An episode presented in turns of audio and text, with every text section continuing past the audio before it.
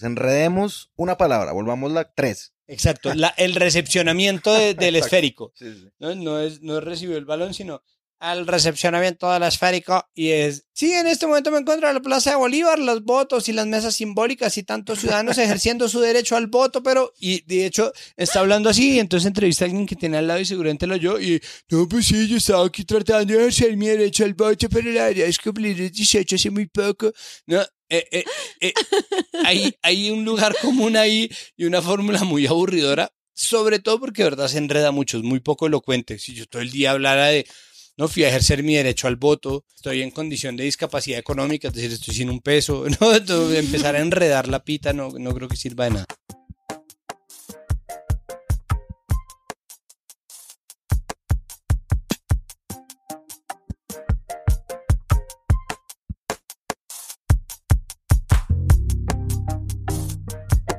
Hola a todos y bienvenidos a un nuevo episodio de Presunto Podcast, episodio número 45, grabando desde el estudio Cama Casa de Santiago Rivas. ¿Qué hubo, Santiago? ¿Cómo está? Hola, estoy muy contento de estar aquí en mi casa. Bastante cómodo este lugar, me Claro, gusta. muy bueno. Y un invitado especial que es un gato. Margot, una gata. Ah, la gata Por preciosa. favor, el asunto de género va a ser muy importante en este episodio, así que es importante que se respete la denominación de género, es una gata. Bueno, la gata Margot está aquí sentada sobre la grabadora, que se ve pues muy bien aquí haciendo cuidado. Y Andrés Páramo, ¿cómo está? Hola, un saludo muy especial a toda la mesa de trabajo. ¿Qué La tal? cama, la ¿Qué cama tal, de trabajo. ¿Cómo me viste ahí? Me encanta, me encanta. Siempre quise sentirme como en radio real. Claro, pero es muy pues- bueno. Además, uno en cualquier lado, lo mejor siempre es decir, y a toda la mesa de trabajo, porque uno cuando lo llaman a entrevistas le dicen, mira, Santiago, te van a recibir Camilo, Cristina, Zulema Ah, claro, claro, claro. claro. y, además, y Carlos. Y uno, y uno empieza, hola, eh, Mirella, eh, Felipe, no, y a- entonces uno dice, muchas gracias y a toda la mesa de trabajo un saludo. Sí, sí, sí. Eso es un gran meme de la radio. Es muy fácil de identificar.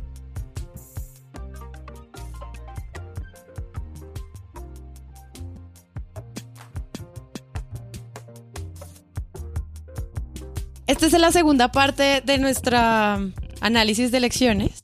Eh, habíamos hecho uno la semana pasada a víspera de lo que iba a pasar el domingo 27 y hoy estuvimos muy pendientes de lo que estaban cubriendo, gracias a las personas que nos enviaron titulastres por Twitter, a todo el mundo que estuvo pendiente de este cubrimiento. Tenemos pensado, además, que en el episodio ocurran muchas intervenciones de periodistas amigos que están pendientes también desde su lado enviándonos algún par de análisis, entonces van a escuchar gente desde Bucaramanga, analistas de lo que pasó en Pereira, Medellín, Cali y pues Bogotá. Entonces esperamos que este sea como un episodio interesante por eso y pues la vamos a pasar ahí. Dicho sea de paso que esas son las ciudades que conseguimos, pero sería absolutamente excelente tener la posibilidad de conseguir más gente, de manera que si ustedes quieren pertenecer al club de amigos de Presunto Podcast y quisieran ayudarnos en este tipo de iniciativas de crítica periodística ciudadana, Sí. podrían ayudarnos también. Por favor, únanse a través de Twitter, arroba presunto podcast o presuntopodcast arroba gmail.com y nos dicen, oye, yo soy periodista de Barranquilla y quisiera participar en esto, por favor, nos encantaría. Sería genial y estaremos listos y no va a ser la única vez que lo hagamos. Sí, también como hemos criticado tanto el ombliguismo en tantos episodios, Uy, ya pues ya es favor. hora que lo hagamos eh, viable. Entonces, no siendo más que comience el episodio.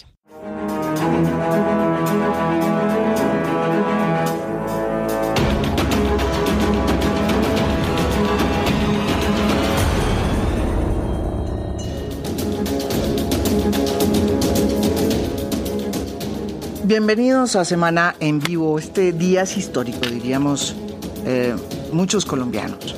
¿Por qué es histórico? Porque yo creo que se cambió eh, como que la senda eh, política hacia donde estaba yendo Colombia.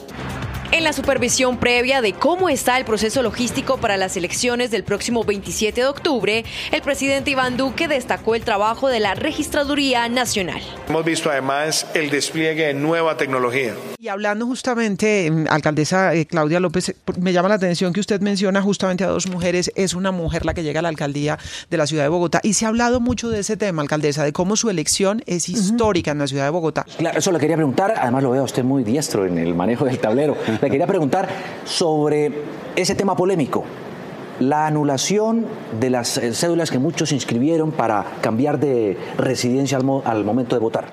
Nosotros pasamos de elecciones bipartidistas a elecciones super multipartidistas. ¿Qué pasa, por ejemplo, con partidos como Partido Conservador, Partido Liberal, Partido... Para terminar, les tenemos una ñapita a los candidatos que sorprendieron. Ni idea si son buenos o malos, pero sorprendieron. En Cartagena ganó un tipo que ni figuraba en las encuestas. En Cúcuta ganó un viejito por el que nadie daba un peso. En Turbaco ganó la alcaldía un excombatiente de las FARC que no iba por el partido FARC. En Buenaventura ganó un líder del paro cívico. En el Cauca quedó por primera vez un afrocolombiano de gobernador. Pueblo Rico eligió su primer alcalde indígena. Y en Palmira ganó un candidato que no es de la línea de Ileán Francisca Toro. La línea que había gobernado en varios periodos.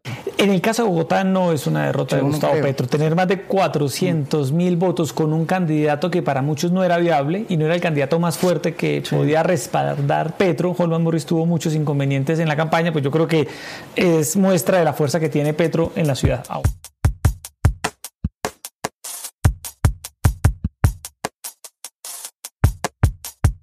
Santiago, elecciones locales y la palabra del glosario hoy es A ver, le tengo dos palabras. Yo, yo, yo decidí mandarme solo y claro, por supuesto le preparé voto y le tengo a ver. La palabra voto viene del latín votum, que era una promesa, una especie de manda que se hacía antes entre los dioses, o se hacía a los dioses. La palabra votum viene del verbo vovere, prometer solemnemente, por lo que literalmente significa lo prometido. Julius Pokorny y Calvert Watkins an- asocian votum con una raíz indoeuropea que es hablar solemnemente. Por eso se habla de devoción, ¿no? El voto es una promesa solemne que se le hace a otra persona. Me parece que, de hecho, o sea, ya pensándolo, y por favor, esto es muy editorial de mi parte, debería verse al revés. Es decir, quien haga el voto debería ser quien es elegido por el voto de la gente. No es la gente la que hace una promesa solemne de entregarse a un candidato, que es lo que hacemos hasta ahora efectivamente, ¿no? Ahorita vamos a hablar un poco sobre eso, porque el mensaje generalizado es perdieron los caudillos, ¿no? Petro y Uribe perdieron los caudillos, pero hay dos caudillos, Fajardo y Mocus, que están del mismo lado del espectro, eh, que representan un poco casi la misma cosa, ni uno ni otro, pero sí todo lo contrario, que también funcionan como unos caudillos electorales en Colombia que están saboreando un triunfo, pero que con ese triunfo también aspiran a convertirse en presidentes, entonces están replicando desde el centro o desde el buenismo, de- desde la anticorrupción, el mismo modelo de mesianismo caudillista que tiene tomado el país. Es decir, eso por supuesto, es mi opinión, pero creo que es perfectamente legible en cualquier cosa. Y hablando de legible, mi segunda palabra es... Estoy abriendo un baúl imaginario. Elección. Elección tiene la misma raíz de inteligencia. Oh. E de ex y ligere, que es arrancar o extraer o leer. Inteligencia quiere decir leer entre líneas, elegir quiere decir leer de entre lo demás y sacar, arrancar eligiendo. Eh, la elección me parece que es un poco más afín con lo que en realidad debería pasar con la democracia, otro concepto que viene de la antigüedad. Eh, y finalmente lo que nosotros tenemos es precisamente eso, una serie de gente que eh, entregándose de manera solemne y devota a, a la figura de una sola persona, de un individuo, genera ahí sí una elección. Fue elegido y Colombia, como dicen todos los noticieros y cubrimientos, ha elegido Bueno, pues para an- analizar el tema de las elecciones locales y ya los resultados, lo primero que se ha dicho en todos los análisis que pudimos encontrar es que estas fueron las elecciones más disputadas de la historia. No sé, los periodistas acudían a las encuestas, a los analistas, a un montón de fuentes, sin saber muy bien cómo realmente quién estaba a la cabeza punteando como en otros momentos de la historia. Entonces, ya sabiendo quién ganó, ¿ustedes cómo, cómo ven eso? Lo primero que yo quisiera decir es que de verdad cubrir elecciones es muy jodido. Uf. O sea, cubrir el- un proceso electoral y esta campaña, yo no sé por qué yo la sentí tan particularmente larga y, y como medio agotadora, que hay una necesidad de la democracia de, hey, los medios deberían informarnos todo el tiempo del proceso electoral, pero a mí me parece que los medios se desgastan mucho y por eso empiezan a acudir como a otras cosas. Entonces es ese artículo del las celebridades por quién votaron y eso es como un relleno y eso no importa. Pero yo sí veo como al, a la persona que pusieron a hacer eso con un jefe diciéndole, hay que sacar más de elecciones. Hoy hay que sacar 700 artículos de elecciones Y bueno, por el otro lado, lo de las encuestas, pues sí, a mí me parece que mm, el titular de hoy, sobre todo en, en Medellín y en Cali, fue como la sorpresa, ¿no? Como, y la sorpresa es que las encuestas no tuvieron el, ni, pero ni cinco de, de razón en nada, en Bogotá tampoco. Pusieron a Galán de puntero, primero con empate técnico con Claudia López y luego ya puntero de la elección. Y a mí me parece que las encuestas, pues sí, es decir, no son como una fuente periodística mm, fidedigna ni en lo absoluto. Y además a mí me parece que las encuestas ni siquiera están teniendo una capacidad de influenciar el voto sobre el error. Es decir, como que si declaran a Galán ganador, es muy posible que la gente diga, ah, bueno, me subo en este bus y pues tampoco sucedió. Y lo mismo en Medellín y lo mismo, bueno, en fin. Y eso se hace también por relleno. Yo creo que se trata de un, de un problema natural al tipo de formato que escogen.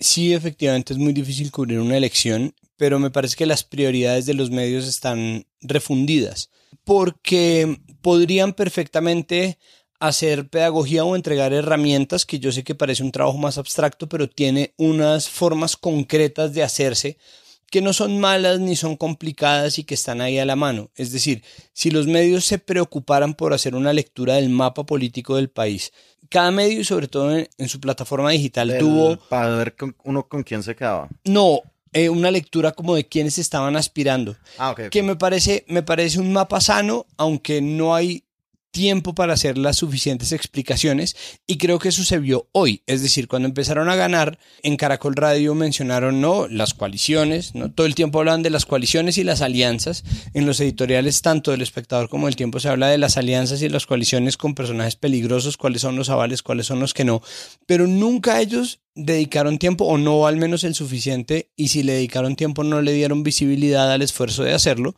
cuáles eran precisamente esas coaliciones. Y es que nosotros estamos en un mundo que hace 30 años era absolutamente inimaginable y es un país en el que el Partido Conservador y el Partido Liberal están juntos en el afiche de un candidato. Y eso es loco y es importantísimo que la gente lo entienda, pero como nosotros tenemos escuelas de medios que no enseñan historia, nadie nunca jamás se lo preguntó en los medios y nadie hizo la tarea de ver qué es lo que pasaba. Simplemente eso era lo que pasa.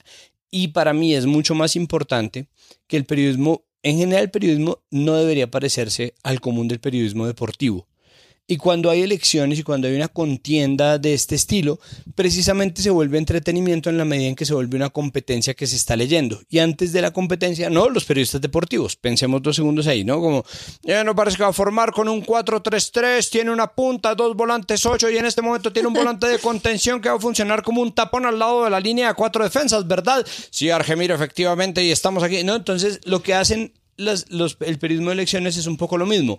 ¿Quién está del lado de Claudia López? No, Claudia López en este momento está formando con la gente del Polo y la gente del Moir que le está apoyando directamente. También existe una coalición por parte de los verdes de centro derecha. No, como uno dice, oh no, este es el equipo, pero no se sabe muy bien quién hay ahí, ni qué puede hacer, ni a qué corresponde, ni cuál es su pasado, ni hay un análisis. Y como no hay un análisis en los medios, la gente no tiene material para analizar. Simplemente tiene la previa del partido, el desarrollo del partido y el resultado del partido. Pero al final no aprendimos nada sobre política. Creo que ese es el principal problema.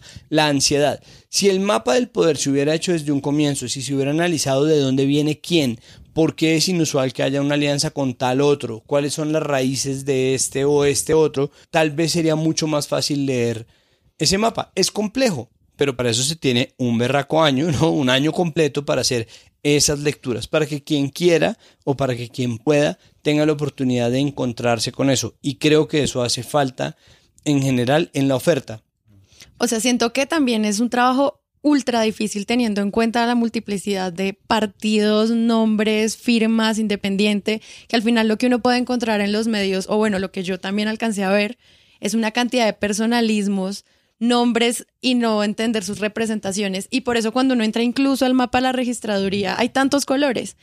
Y eso obviamente es un trabajo de un año que, por ejemplo, se puede ver en la última infografía que hizo la silla vacía para informarse, incluso como en unos temas que resaltó constantemente la puya, sobre quién votar, sobre quién no, y cómo funcionaban los clanes y el tema, digamos, más allá de los partidos y sí, como de otras alianzas. Pero a mi modo de ver, ¿no les parece que ya es demasiado? Hay medios que han hecho eso, ¿no? Como un mapa político de las alianzas, de lo que significa tan, tan, tan. Si ustedes miran en este momento el mapa que están poniendo en Numeral Colombia Decide en Noticias Caracol por televisión, el mapa está casi todo negro. La convención de negro es de 23 que corresponde a otros. Es decir, ¿no? Es muy difícil explicar eso. Se requiere de tiempo. Es que hay que mirarlo. El Centro Democrático 3, Liberal 2, ASI 1, Conservador 1, la U 1 y Fuerza Ciudadana 1. Y todos los demás son coaliciones. El Polo con los Verdes, eh, no sé si en algún momento la Colombia Humana, tal vez las FARC de otro, independientes. Es un poco loco llamarlo otros seguramente también van de a uno. Y aquí están poniendo Liberal 1, así 1, la U 1, Cambio Radical 2, Conservador 2, Alianza Verde 3. Pueden perfectamente poner cuál es cada partido. Igual es que es muy difícil, Santi, porque de repente es 5.694 candidatos que se inscribieron por coaliciones, mientras que en 2015 fueron 634, que igual ya era difícil de medir el término de coalición, porque solamente cuando gana Claudia y tú entras a la registraduría a ver quién ganó, dice, ganó coalición Claudia Alcalde. Bueno, y es como, ¿qué? qué? ¿Y eso qué significa? Ni siquiera la registraduría lo puede medir tan fácil. y Bogotá, además, que es como que uno diría, bueno, hagamos el de Bogotá al menos, y no sale. me parece que es un diagnóstico también del, pues, de la crisis institucional de los partidos políticos, ¿no? Como que Caracol yo creo que por costumbre pone conservador, liberal, pero digamos que eso ya no está teniendo tanto significado ni en la gente, ni, ni para los candidatos tampoco, porque sí, cuando Claudia López se trepó ahí, agradeció a Mocus. Un poco de gente, claro. A Jorge Enrique Robledo, eh, estaba Fajardo. es también un diagnóstico de que sí, los partidos tradicionales pues obviamente ya no tienen la misma capacidad ni, de, ni, ni, institucional de convencer gente, ni de legitimidad ante la sociedad. A mí lo que yo siento que me parece terrible es que los medios no estén hablando exactamente de eso. Es decir, que no exista el llamado a la crisis y yo vuelvo ahora sí a mi tema de la tranquilidad. Sea para censurar a un periodista, como pasó con Klim en el 77 en el tiempo, sea eh, para lavarle la cara a una institución, sea para hacer un infomercial o sea para lo que sea, los medios se comportan como si de ellos dependieran que la gente durmiera tranquila esa noche en el país. Hmm. Entonces se entiende la pregunta y el cuestionamiento como un llamado al apocalipsis y no es verdad. Es importante cuestionar a las instituciones y es importante reportar lo que está pasando y es tan obvio y el mapa está ahí y la infografía está ahí y los datos están ahí que es una tontería estar hablando de todo está bien. Entonces salir de nuevo a entrevistar al registrador, a hablar con la gente, ¿no? Y al final salir ellos a decretar después de dos meses, tres meses, cuatro meses de tribulaciones, angustias y violencia y asesinatos, ¿no? Que todo está bien eh, es pensar como una película de acción. Como murió un poco de gente, ¿no? Nos quedamos con la mitad del equipo. Eh, eh, Godzilla destruyó la mitad de la ciudad, pero como los protagonistas están vivos, entonces creo que todo está bien, ¿no? Como los que quedamos estamos, contamos el cuento y por lo tanto todo está bien. Es como, pero porque no hay nadie haciéndose preguntas sobre el país que nos dejaron estas elecciones. Además que la entrevista al registrador la hacen justo como a las 4 y 40 cuando la registraduría ya ha cumplido, cuando ya hay eh, alcaldes y gobernadores electos. claro, Gustavo Gómez le pregunta en Caracol al registrador, eh, bueno, ¿y qué sigue? Y el registrador le dice, no, descansar. Y todos se ríen. Claro. sí, claro. Pues es normal que al final de la función, en medio de, eh, la inyección de adrenalina tan brava que eso supone, ¿no? Y habiendo terminado, uno termina y está absolutamente feliz. Está muy bien. Para el registrador seguramente es lo mismo. Él produjo un evento gigantesco que tuvo un montón de problemas, pero no se puede meter como gajes del oficio o como, ay, no, si no es lo mismo, se nos perdieron los tarjetones que asesinaron a un candidato o a siete, pero no me parece suficiente y me parece que, que es flojo llamar a la tranquilidad por llamar a la tranquilidad, porque finalmente no tienen que hacerlo, no es obligación de nadie. Igual eso es un tema, es decir, es un tema dentro de, o sea, es decir, uno se puede demorar mucho haciendo esta investigación, ¿no? Como los poderes que hay detrás de los cuatro candidatos de, la ciudad de Bogotá. Pero eso también se agota. Lo que yo digo es como los medios tienen la responsabilidad de informar acerca de las elecciones, pero tienen que también darse como un respiro frente a eso, ¿no? Y tal vez abstenerse a veces de publicar cosas como lo que yo, como lo que vimos hoy de las celebridades y eso. ¿No? Es decir, porque lo que dice Santi tiene toda la razón y sin embargo es un tema que, pues, que se despachan unos cuantos artículos. No, pero las fotos de perritos de semana en Instagram sí me parecen súper importantes. O sea, Ah, lo bueno, siento. Sí, eso yo creo que vale la pena porque es ¿Cuáles son las fotos de perritos? Hay unas fotos divinas de gente que llevó a sus perritos a Ah, votar. El voto pet friendly. Pero Sí, obvio. volviendo a mi analogía con el periodismo deportivo, el asunto con las encuestas funciona un poco lo mismo, un poco igual que como funciona el, eh, las casas de apuestas o las, las aplicaciones de apuestas que se tomaron por completo en el último año eh, el mercado colombiano. eh, en el periodismo deportivo. Entonces ahora, por ejemplo, en ESPN, en Fox, en Win, ven ustedes comerciales todo el tiempo de un poco de páginas de apuestas, ¿no? Entonces finalmente lograron implementar el sistema que permite que nosotros hagamos apuestas y aparece cada tanto una sección patrocinada por alguna de esas páginas de apuestas en donde salen los presentadores o los periodistas del programa deportivo diciendo cuáles son sus predicciones para que la gente pueda apostar en sus aplicaciones de apuestas y ganarse una plata haciéndolo. Las apuestas y las encuestas funcionan un poco de la misma manera. Lo más lindo de todo es que hoy, escuchando RCN Radio, hablaban sobre cómo efectivamente en algunos municipios del país hay, hay casas de apuestas electorales. Es decir, gente que recibe plata y paga plata a los ganadores, a los que le peguen a los resultados de las elecciones regionales y locales. O sea que en Medellín el que le apostó a se tapó. Ganó Sí. un billete, Sí, se le ganó un billete porque estaba pagando al 50 por uno, ¿no? Al 51.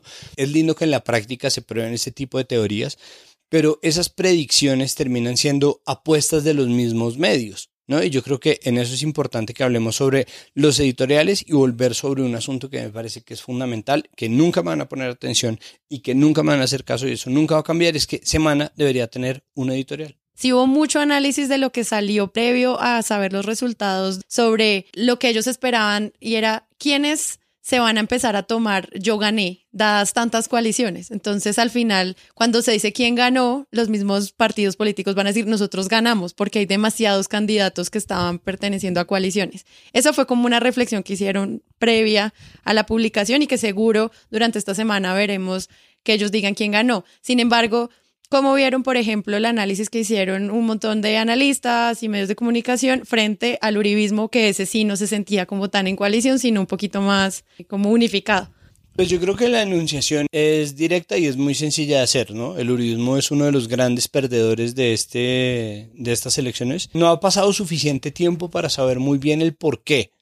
No, creo que ellos obviamente el analista y volviendo a lo que dice Páramo tiene, tiene un problema muy grave, es que de verdad es un tema muy complejo para cubrir y les toca hacerlo ya, es decir, tienen esta noche y en este momento mientras hablamos todavía hay analistas, incluyendo a nuestro amigo Carlos Cortés, hablando sobre por qué pasaron una u otra cosa, pero la verdad es que eso requiere también tiempo para decantar. Bueno, la pregunta por esos espacios de debate, por esas mesas de análisis de televisión y de radio es larga. Es más, deberíamos convocar a una mesa de análisis sobre las mesas de análisis, con expertos, con cortina de hora 20 o voces RCN y analizarlo. O se van en vivo con la introducción extensa de María Jimena Duzán. Yo tengo como una sensación contradictoria con esos espacios. Por un lado, me gusta ir, obviamente me gusta ir a hablar, a decir cosas que estoy pensando, sobre todo si es un tema que vengo trabajando en la mesa, sobre el que he leído o, o he recogido opiniones en redes sociales, o sobre algo que Sara no me deja pronunciarme en presunto, entonces si hay censura busco la invitación. A mí me parece que es interesante también como el intercambio, ver gente que a pesar de que dice barbaridades, sabe debatir en esos espacios, sabe hablar, eh, a veces de manera vehemente, no sé, por ejemplo, Rafael Nieto a esos espacios muy duro, más allá de si uno está de acuerdo con él o no, eh, otras personas como, no sé, Lucho Garzón salen con ideas interesantes, eh, cuando hacía de panelista la hora eh, alcaldesa electa Claudia López decía cosas interesantes, Sandra Borda, bueno. Y eso es chévere, pero por otro lado, y esto es lo que me pesa muchas veces de esos espacios, es la sensación de que se debaten las cosas de manera incompleta, superficial, que no alcanzamos a hablar, uno va a hacer una intervención y me dicen, claro, espérate un segundo, vamos a esta pausa y ya hablas. Eh, pues algunas cosas que tienen que ver con las ganas de uno de hablar, otro que se sienta en la palabra, se echa un discurso, pero en general hablamos muchas veces de temas que no conocemos en detalle. En general, cuando estos programas se organizan, le dicen a uno a una hora prudente que vamos a hablar de tal tema, y eso pues a uno le permite organizarse un poco, pero a veces sobre la hora pasan cosas, yo también entiendo que es difícil para, para estos programas, para los directores y directoras pues simplemente prepararse con antelación cuando es algo periodístico no siempre es posible. Alguna vez, como a las 5 o 6 de la tarde, me dijeron vamos a hablar también de lo que pasó en la Lesama, del derramamiento de petróleo. Yo no tenía ni la más mínima idea de que era eso. Pues obviamente había registrado la noticia, pero no mucho más allá. Y le pregunté a algunas personas en Twitter qué piensan sobre este debate de la Lesama, porque voy a ir a hora 20 a hablar sobre eso. Y alguien me respondió, pues yo pienso que no debería usted hablar de algo de lo que no sabe. Y eso pasa mucho en esos espacios. Eh, termina siendo un lugar común, hay mucha opinión, falta información, falta información. Y pues yo diría que de 10 mesas de las que yo asisto por ahí, la mitad o menos de la mitad terminan siendo realmente debates relevantes e interesantes. Ahora, dos excepciones que para mí son muy importantes. Uno, a mí me gusta mucho la figura de la entrevista informada. Entonces, Diana Calderón en particular me ha invitado un par de veces a eso en hora 20 y es vamos a entrevistar a tal persona y pues vamos también a analizar y a comentar lo que diga. Lo hicimos en la campaña presidencial del año pasado y en esta campaña que acaba de terminar lo hicimos con Carlos Fernando Galán. A mí eso me parece que es interesante porque hay una manera de traer una visión distinta a la que tienen los periodistas y también traer un comentario y uno no está, digamos, hablando mierda.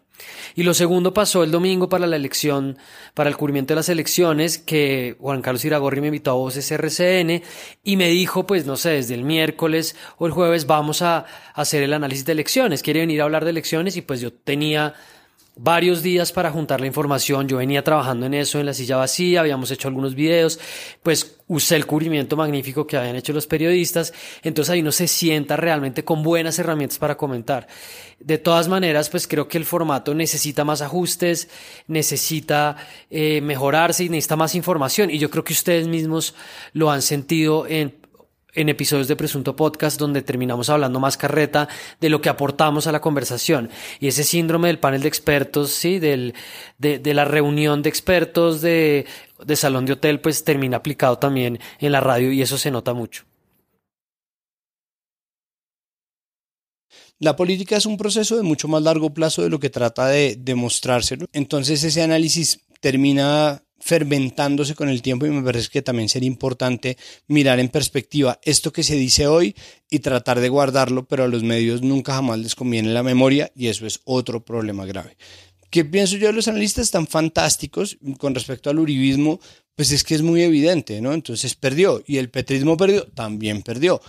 Pero ¿quién ganó? Es una cuestión mucho más compleja. ¿Y en dónde? ¿no? Y ahí viene un asunto serio con la geografía del país cuáles son las ciudades de frontera, cuáles son las regiones de frontera más atribuladas, cuáles son las zonas de frontera como Arauca, que son más atribuladas porque son rurales con respecto a zonas como Cúcuta, que son zonas urbanas, qué pasa en las zonas ambientalmente en riesgo como el Guainía, el Bichada, el Caquetá, ¿Qué pasa eh, con, las, con las regiones que son habitualmente fortines del, del, centro izquierda como Nariño o Cauca? ¿no? Es decir, esa lectura ya obviamente es mucho más larga, es mucho más larga de hacer y tratando de hacerla es muy posible entrar en lo que entró, por ejemplo, canal institucional, que siempre es un programa muy interesante, con gente muy inteligente que sabe mucho sobre el país, pero nunca logra pegarle a un formato entretenido, entonces es muy difícil realmente sentarse y oír, ¿no? Cada cosa que tienen que decir sobre cada departamento. Felicidades, es muy chévere, es un gran esfuerzo. A mí me gusta verlos hasta cierto punto, pero hay un punto en que ya es como, bueno, pasemos. A ver, antes de responder la pregunta, yo quisiera decir que sí, estoy totalmente de acuerdo con Santiago con lo del editorial de semana, ¿no? O sea, semana además debería dejarnos saber cuál es su postura real frente a los temas políticos en vez de camuflarlo en sus portadas y en sus confidenciales. A mí me parece que ahí hay un ejercicio pues de, de honestidad periodística que solo tuvieron una vez, que era por un asunto interno de ellos que fue lo de Daniel Coronel. Claro. Y ellos tocan todos los asuntos públicos del país. Entonces a mí me parece ya como no solo una necesidad, sino una responsabilidad de ellos de verdad que alguien diga, oiga, pues en vez de hacerlo a través de una portada en contra de fulanito, más bien hagamos una editorial y es mucho más honesto. Es que incluso si hacen la portada y la editorial comenta la portada, uno dice, ok, ¿no? Ok, les agradezco muchísimo que hagan esto. Pucha, es que uno creería que es un poder inmenso ser la única revista de este tipo, ¿no? Desde que acabaron con la revista Cambio, son la única revista de este estilo, pero al ser la única revista de este estilo, tienen una responsabilidad enorme sobre sus hombros y me parece que es importantísimo. Tal vez de verdad nunca nos pongan atención, pero este es el momento de pensar en que la revista Semana debería tener un artículo editorial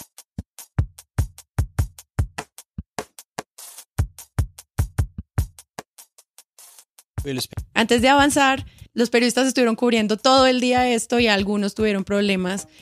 Es decir, todos queremos que pase la página de las elecciones. Creo que como ciudadanía en general estamos esperando que pase la página de las elecciones, pero venimos de una antesala a las votaciones muy violenta, muy violenta no solamente en términos reales, ¿no? Como el asesinato de candidatos y el secuestro de gente, es decir, el secuestro del voto por medio de la violencia, también venimos de unas elecciones muy violentas eh, verbalmente, de unas elecciones que pusieron mucho en duda las instituciones democráticas, de unas, de unas elecciones en donde muchos de los procesos democráticos, empezando por el plebiscito del 2016, marcaron el rumbo del voto de la gente y lo que se hace al final de las elecciones, para bien o para mal, es un lavado de cara gigantesco al país. Es decir, un poco decir, no, bueno, al final todos sobrevivimos, menos los candidatos asesinados y por lo tanto todo está bien. Y no es verdad.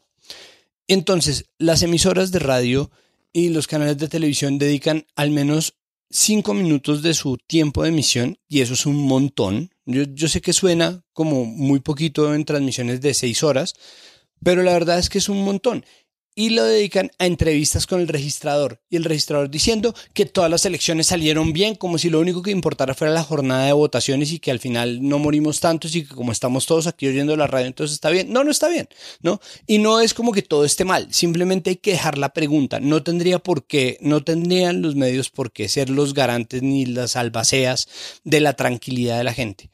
Está bien que haya estado mal. Es decir, estuvo mal la elección, tuvimos estos problemas, que quede como un precedente. Pero el hecho de borrar de un manazo esa información, no de pensar que después de tantas noticias falsas, entonces al final igual va a amanecer mañana, es no cumplir con parte de la tarea de los medios que a final de cuentas es hacer memoria. Yo quiero añadir algo a eso y es que mm, siete candidatos fueron asesinados. Es que son siete personas asesinadas por su oficio. Y eso sí es, pues debería, o sea, es decir, yo sé que de verdad el ámbito nacional por alguna razón despierta mucho más indignación que el ámbito local, ¿no? Que siete candidatos asesinados es un escándalo, pues, o sea, como que la gente se postule a un cargo de elección popular y por esa razón lo maten.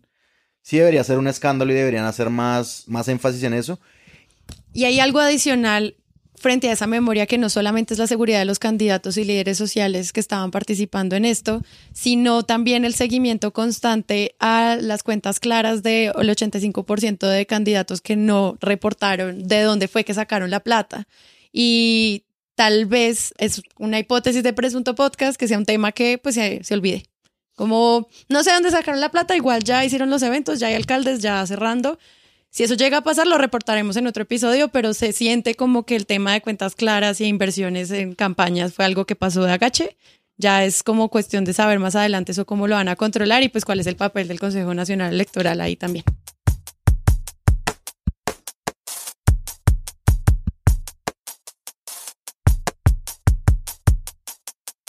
Los periodistas estuvieron cubriendo todo el día esto y algunos tuvieron problemas para reportear. Entonces le preguntamos a Jonathan Bock qué fue lo que pasó. Hola Sara, es importante decir que digamos en los últimos días estábamos bastante preocupados porque pues había advertencias de la misión de observación electoral y en general había un poco de zozobra como la por posibles hechos de violencia que hubiera durante las elecciones de hoy y pues obviamente cómo podía afectar esto a los periodistas que estaban cubriendo. Y aunque no fue una jornada violenta y salvo algunos casos aislados, sí fue un día en el que hubo bastantes restricciones para los periodistas y lo absurdo de esto es que la mayoría vienen de funcionarios estatales, ¿sí? especialmente de la registraduría y de la policía y por un desconocimiento total y un desorden del Estado en las instrucciones que mandan. Entonces tenemos al Ministerio de, del Interior que sacó un decreto el miércoles pasado. Era un decreto que eh, decía que los periodistas no podían entrar cámaras fotográficas a los puestos de votación.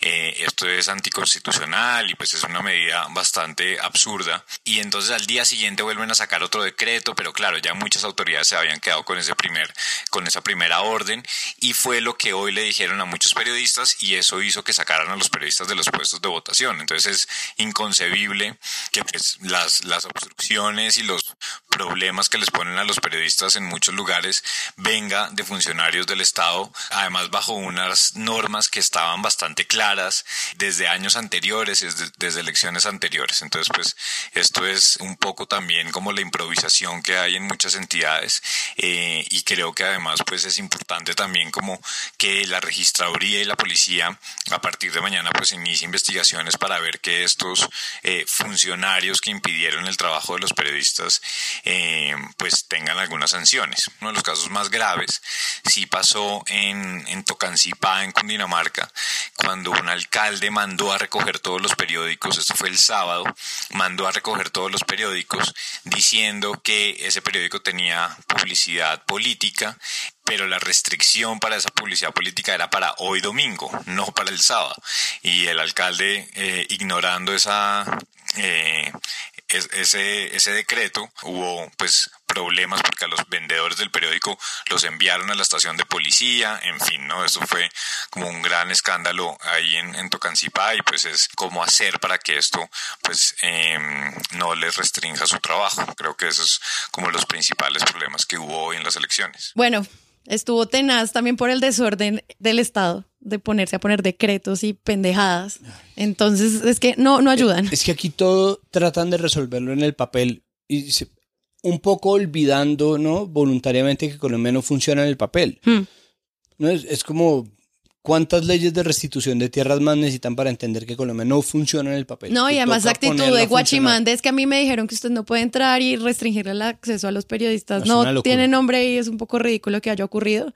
Pues más teniendo en cuenta que el tema de orden público no estuvo tan alterado solo como en algunos casos en Boyacá, que fue como un poco Claro, pero fuerte. además contar a los periodistas dentro de los enemigos del orden público como un Ajá, sí, concepto sí. abstracto es una locura. En un Y- ejercicio democrático. Exacto, como la libertad, marica, es que la libertad está en los principios de la fundación de las repúblicas. Estuvimos aquí esperando entonces eh, el cubrimiento del discurso de la primera alcaldesa y aparecen los primeros titulares de ella. Entonces, el de Caracol Televisión es histórico. Agencia France Press dice lesbiana gana. ¿Cómo empezamos a hablar de Claudia? Lo- siento que los medios y sobre todo con tantas mujeres que ganaron en estos comicios, hay como un reto de no sabemos cómo hablar de estas mujeres que ganaron y más, por ejemplo, en el caso de Bogotá, donde pues hay una persona abiertamente homosexual, ¿cómo empezamos a ver en dónde está el límite de eh, lo diverso y accesible para los medios de comunicación y cuando ya se convierte en un titulastre homofóbico en el cual no se resalta otro tipo de cosa que no sea eh, su condición sexual?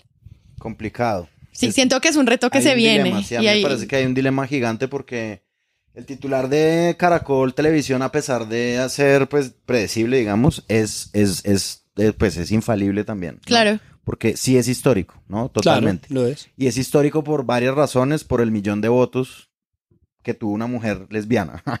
Eso es impresionante, digamos, es la primera vez que pasan las tres cosas juntas.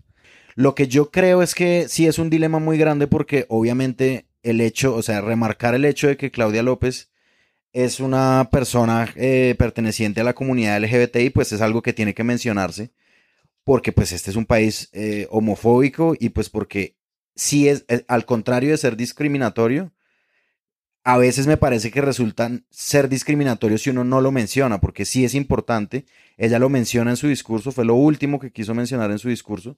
A mí me parece, digamos, hacer predicciones en el periodismo es muy difícil. Uno casi siempre se equivoca, pero a mí me parece que ese, ese titular es de hoy y mañana. Y después va a desaparecer, yo creo, digamos. Esa sería la tendencia que yo vería.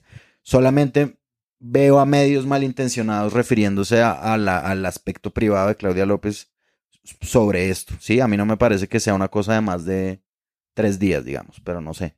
Y hablando justamente, mm, alcaldesa eh, Claudia López, eh, me llama la atención que usted menciona justamente a dos mujeres. Es una mujer la que llega a la alcaldía de la ciudad de Bogotá. Y se ha hablado mucho de ese tema, alcaldesa, de cómo su elección es histórica en la ciudad de Bogotá, porque rompe varias barreras. Rompe la barrera social, porque usted viene justamente de un sector de ciudadanos que no estaban metidos en la política, sin los apellidos, en fin y demás. Ha venido forjándose un destino a pulso, porque es mujer, porque es de la comunidad LGBTI. Se ha destacado mucho esa condición suya. Usted lo ve de esa misma manera porque hay quienes critican y dicen, ¿por qué insistir en decir que Claudia es lesbiana? Y decimos, pues porque forma parte de la comunidad LGBTI y lo están destacando también en el plano internacional. Esas barreras, la ruptura desde el punto de vista social, desde el punto de vista de mujer, desde el punto de vista de una mujer, además de la comunidad LGBTI, son significativas para usted como lo están viendo muchos ciudadanos también. Pues para mí en lo personal sí, pero, pero creo que también tienen, por supuesto, un efecto simbólico y concreto muy importante en la vida política colombiana. La diversidad en este mundo, porque eso no es una cosa solamente de Colombia, en este mundo la diversidad todavía es una noticia. Eso dura un día o dos y de ahí en adelante se tiene que empezar a evaluar como una alcaldesa y su desempeño como alcaldesa, eh, la forma en que cumpla o no las promesas que hizo en campaña y su desempeño político es el que tiene que valer por encima de cualquier cosa que venga con su identidad. Pero la diversidad sigue siendo una noticia y me parece que la única manera de leerlo es en la medida en que uno de estos titulares sea proactivo e invite a la reflexión sobre lo que eso representa o que sea positivo o afirmativo de la diversidad, vale, ¿no? Claudia López no fue la única mujer elegida en estas votaciones, también salió Virna Johnson en Santa Marta y Claudia Luz Porras en Socorro. Y ahora que los medios van a perfilarlas y van a sacar estos artículos largos sobre su vida, ya como mujeres en el poder, me pregunto si van a arrancar por estos lugares comunes y párrafos iniciales eh, donde hablan sobre A, la maternidad, B, su capacidad de cariño, de cuidado, C, de quién son hijas, para enunciarlas un poco desde este eh, machismo escondido, sorpresivo, que se pregunta cómo, aunque mujeres, lograron llegar a donde están. Creo que estamos en un punto de progreso, incluso muy a pesar nuestro, en el que solamente personas son capaces de cuestionar ese tipo de, gestos diversos, como por ejemplo el tweet que reportaba el joven Andrés Páramo por fuera de micrófonos de eh, Salud Hernández Mora, que se pregunta por la validez o por lo necesario que sea poner la foto de Claudia López y su esposa Angélica Lozano dándose un beso habiendo ganado. Porque puede ofender Porque a puede unos ofender. sectores de la sociedad. ¿qué tal esa Además, porque puede ofender a las iglesias cristianas. Entonces, como bueno, no, está bien, salud. Entonces, pensemos en todas las otras personas que podrían sentirse ofendidas por ese, esa foto de beso. ¿Qué tal las lesbianas que no han conseguido pareja? ¿Qué tal la gente que quisiera estarse dando un beso y haciendo una runcha y no ha podido? ¿Qué tal, eh, la- no? Eh, Es decir, ta- tanta gente que podría sentirse ofendida que honestamente no vale la pena simplemente porque la diversidad hay que reafirmarla y eso es en respeto a los derechos básicos de las personas. No es porque sea la, la dictadura del bienpensantismo, la dictadura del mamertismo, la ideología de género. No, es porque ser lo que una persona es es un, es un derecho consagrado por la Constitución. Punto. Y también porque fue parte del hecho. O sea, Claro, Claudia ahí gana, está. con Angélica, Está se dan con su un pareja, beso. se dan un beso. ya, Es ya. Y de repente, pues el tiempo lo publica, Semana lo publica y es parte del hecho de la celebración en campaña de. Poco se demoraron personajes como el concejal de la familia en salir a decir que el lesbianismo había convertido a Bogotá en Sodoma. O Salud Hernández, que escribió un tuit en la tarde eh, junto a la foto de Angélica Lozano y Claudia López celebrando el triunfo en las elecciones, diciendo que tampoco tenía que llegar hasta esos, hasta esa imagen, ¿no? Y en eso hay que celebrar todo lo que el rayo homosexualizador hizo ayer en Twitter, todas las respuestas creativas a la homofobia y también al periódico El Espectador, que esa foto que tanto te molestó salud es la portada del periódico hoy. Sí, y yo, y sí, yo no creo que dure mucho. Durará cuando hagan el artículo que va a salir seguro pronto de la vida de Angélica y Claudia. Ah, Ah, sí. sí. sí. ¿Cómo son en su- en, eh, de puertas para La alcaldesa y no, no creo que le gasten mucho a eso porque pues los medios de Colombia, todos me parece, son muy respetuosos de la diversidad, o sea, los grandes pues. Sí, en general sí, pero es que es, es, me parece que es lo apenas lógico, pues, pero, pero sí, de acuerdo, ahí está y pues bueno, menos mal. Ahora, en otro de los puntos de ruptura eh, de la figura de Claudia López al llegar a la alcaldía de Bogotá es su pareja, Angélica Lozano, que es senadora de la República, en la cual cada una de las dos es una figura política muy potente, muy potente en el escenario nacional. Y eso genera otra ruptura porque muchas veces se está hablando de la pareja del mandatario y se habla de, por ejemplo, la figura de primera dama, que en muchas zonas del mundo e incluso de Colombia está planteado el debate si no está mandada a recoger. Pero sí le quiero preguntar sobre Angélica Lozano en la alcaldía de Claudia López, si va a jugar algún papel, si ella sigue en el Senado, si van a estar trabajando en llave, ¿qué va a pasar? Pues Yolanda, yo como tú y como millones seguramente creemos que esa figura está mandada a recoger. Eh, nadie en la vida tiene por qué ganarse un protagonismo y manejo de recursos públicos simplemente por haber tenido la suerte y casualidad en la vida de unirse o casarse con alguien. Eso no tiene ningún sentido democrático, y menos en el siglo XXI. De manera que esa figura que yo no sé si existe en Bogotá, si tenga algún tipo de representación o función, eh, claramente no existirá ni con Angélica ni con nadie. Yo no creo en esa figura que me parece patriarcal, mandada a recoger, antidemocrática, completamente obsoleta. Alcaldesa, esta mañana nos hemos referido en varias oportunidades al tema de la fotografía del beso. Y lo hemos hecho porque ha tenido repercusión internacional, controversia en redes sociales. Decíamos que para nosotros es algo ya cotidiano, las conocemos a ustedes y hemos, digamos, superado esa sorpresa que podría causar un eventual beso. Sin embargo, nos gustaría escuchar su opinión, el revuelo que en algunos sectores ha causado esta fotografía. Eh, no, yo lo entiendo, yo lo entiendo, entiendo el revuelo y entiendo la controversia, entiendo la discusión, es, es, es parte del cambio que está ocurriendo en nuestra sociedad. Yo la verdad siempre he tenido por, por voluntad y por mi propia tranquilidad una absoluta separación entre mi vida privada y mi vida pública. Me parece que es lo apenas lógico, pues, pero, pero sí, de acuerdo, ahí está y pues bueno, menos mal. Me- Pues menos mal, en ese sentido, ni siquiera RCN se atreve a hacer como Fox News, ¿no? que Fox News Exacto, sí. pone en duda la validez de, de ese tipo de, de premisas ¿no? y de ese tipo de derechos. Y creo que RCN, uh, gracias a que la idiosincrasia colombiana es tan cuidadosa con las formas, se niega a hacer esa, ese medio. Entonces, bueno, algo bueno tenía que tener esa, esa, ese- esa mentalidad nuestra.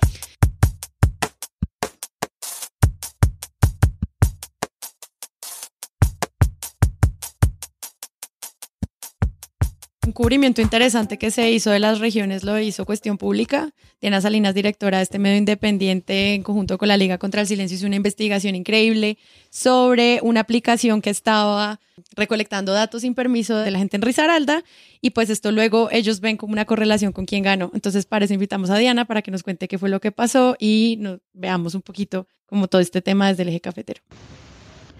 Cuestión Pública siguió muy de cerca estas elecciones, eh, no solo porque es de su interés, sino porque en días anteriores lanzamos y revelamos una investigación junto con Curium, que es una organización de la sociedad civil sueca que se dedica al alojamiento seguro y a la defensa de los derechos digitales. Junto con ellos descubrimos una aplicación llamada Contacto en la que tenían eh, cerca de 54 mil votantes ubicados en el área metropolitana de Pereira con información sobre sus puestos de votación junto con otros datos personales como por ejemplo la cédula, el número de identidad, teléfono, eh, todas estas informaciones estaban alojadas en la app y lo que nosotros habíamos avisorado es que con 54 mil votantes de un censo de 200 mil lo más seguro era que le diera la victoria a Carlos Maya, el candidato por el cual se estaba promoviendo esto, el alojamiento de estos datos en la app. Efectivamente, lo que notamos una vez terminadas las, la jornada electoral con el 93,70%, el ganador efectivamente es Carlos Maya.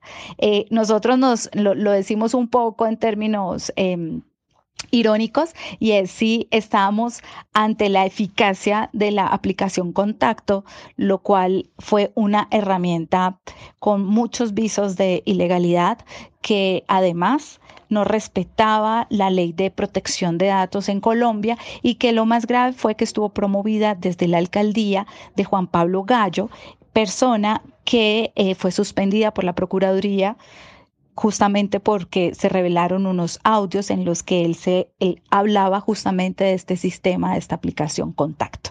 Bueno, esto es, eh, estamos pues como que probamos la aplicación, efectivamente les sirvió a estas personas. Lo que se viene es, es que las autoridades, el Consejo Nacional Electoral, investigue eh, tome las revelaciones y pueda saber y decidir si promulga la alcaldía de Carlos Alberto Maya.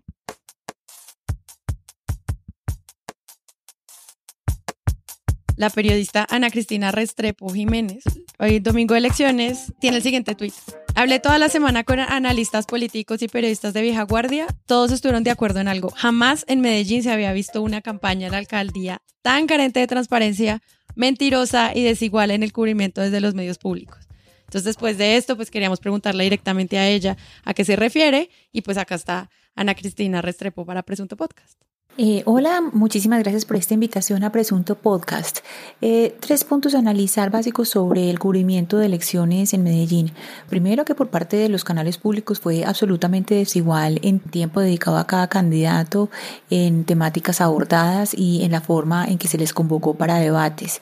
Y siempre pues se trató de beneficiar al candidato de Federico Gutiérrez, eh, Santiago Gómez. Eso en primer lugar. En segundo lugar, hay que mencionar cómo los medios de comunicación en, pues los privados, los públicos, todos estuvieron muy guiados por los resultados de las encuestas y que las encuestas pues estuvieron bastante lejanas, sobre todo la encuesta de, de Guarumo, mejor dicho, estuvo muy equivocada, entonces elegían los espacios con base en las encuestas y en esa medida se equivocaron y dejaron de ser equilibrados y pluralistas.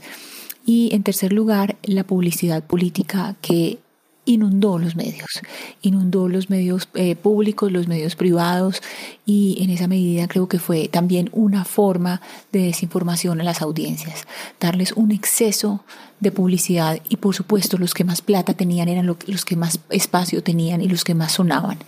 Entonces eh, yo creo que ahí se están equivocando los medios, las gerencias de los medios, los periodistas en permitir que eso esté pasando, esa explosión, esa inundación de, de publicidad política pagada.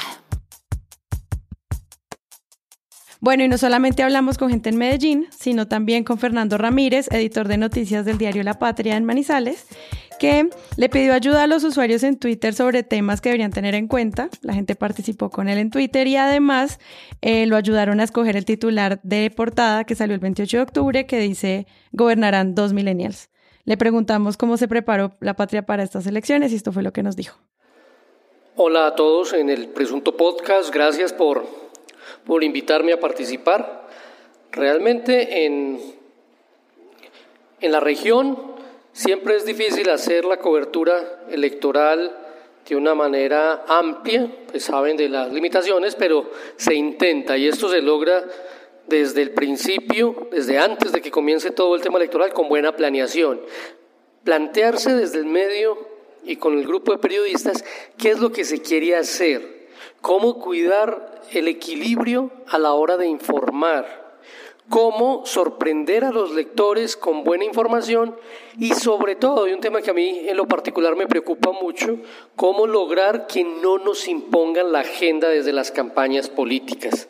Eso será una obsesión y trataré siempre de mantener eh, una forma de que esto no suceda.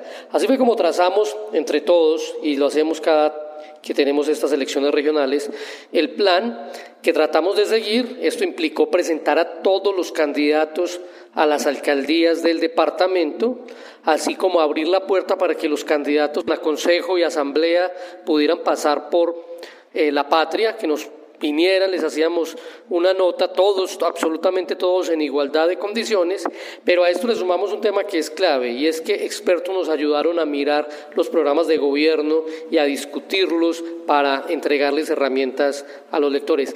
Y lo que hicimos también como de novedad este año fue reforzar muchísimo la cobertura digital y ampliar la cobertura en radio.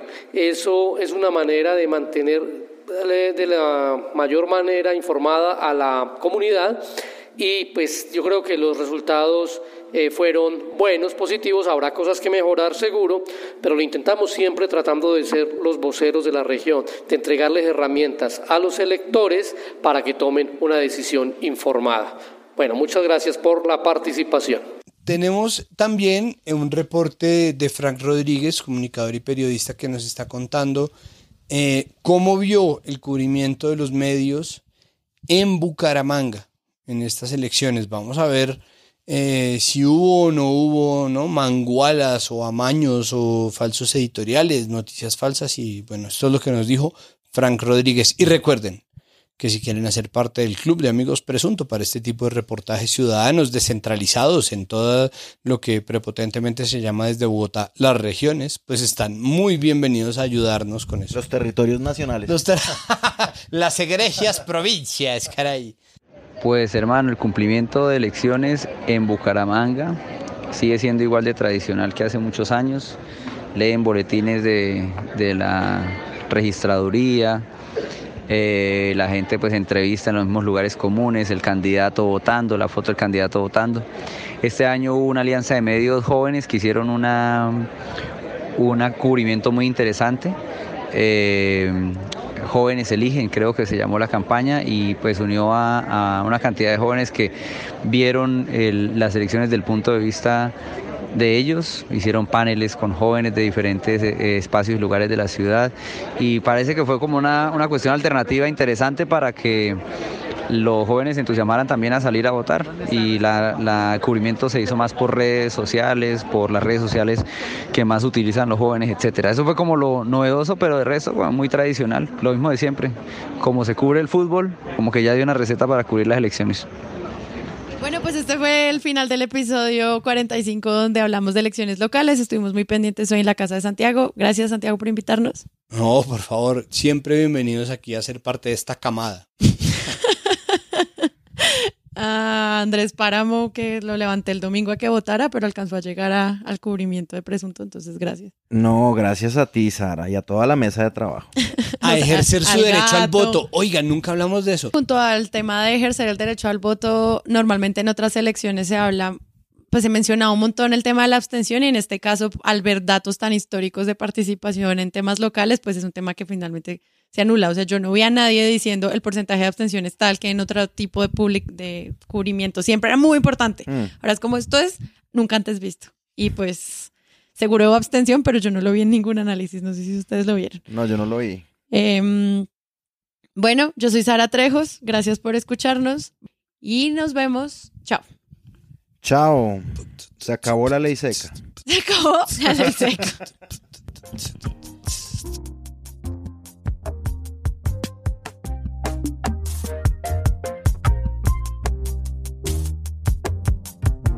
Presunto Podcast es un proyecto de Sara Trejo, Santiago Rivas, María Paula Martínez, Pedro Vaca, Jonathan Bock y Carlos Cortés. Grabamos en mismo estudio, un espacio de Magic Markers Producciones. Si quieren escuchar otros podcasts como este, solo ingresen a mismoestudio.com.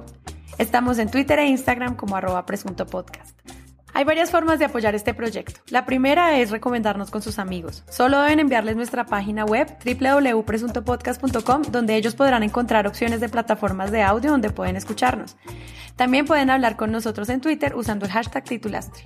Si quieren pueden además entrar a la plataforma donde ya nos escuchan, suscribirse, calificarnos y hacer comentarios. Así podremos estar en el radar de más personas que están buscando podcast. Y finalmente pueden apoyar este proyecto siendo patrons.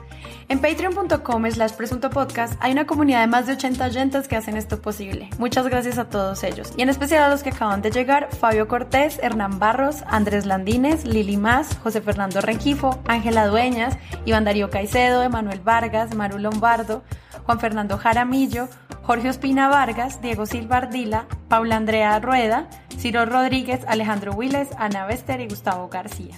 A todos gracias por escuchar. Chao.